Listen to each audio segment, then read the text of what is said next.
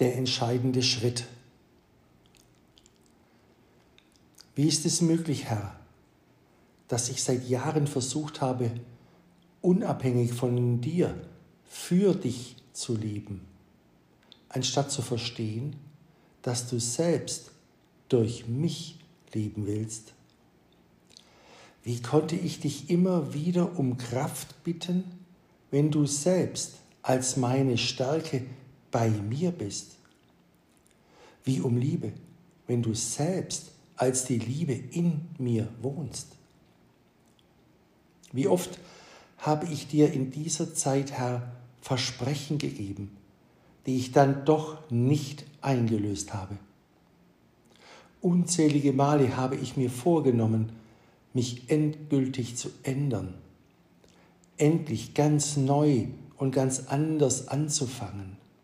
So lange, bis ich selbst nicht mehr daran glauben konnte.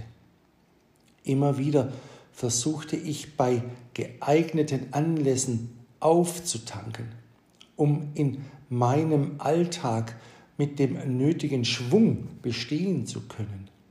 Aber meine Vorräte gingen mir oft schon aus, bevor ich wieder richtig zu Hause war. Ich merkte wohl, dass sich der Glaube nicht speichern und das Leben nicht konservieren lässt. Jedoch zog ich daraus die falschen Schlüsse.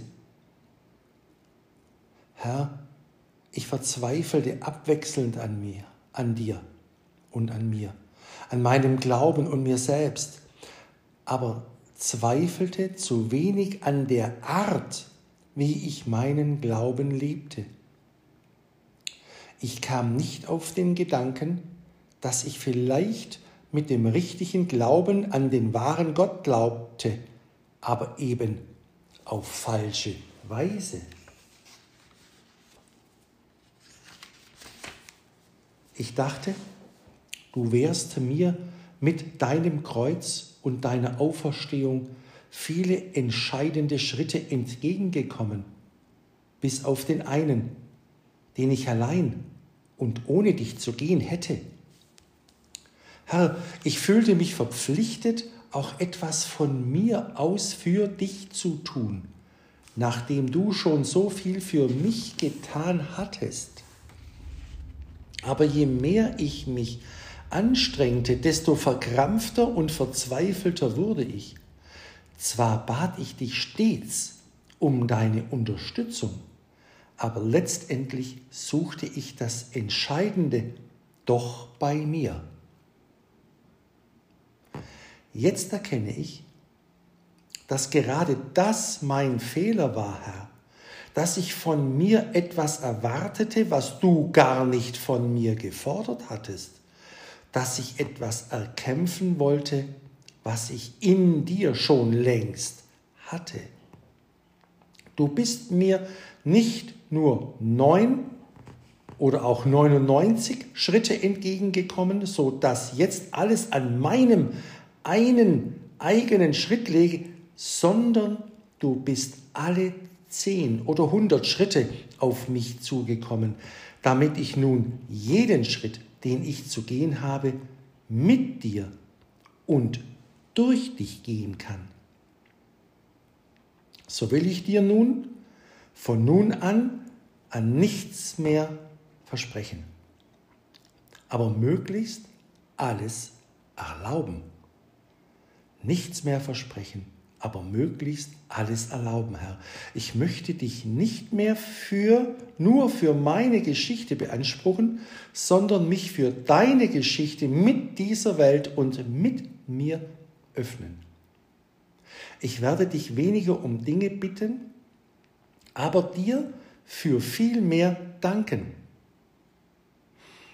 Danken dafür, dass es keine Situation geben wird, in der du nicht bei mir sein wirst.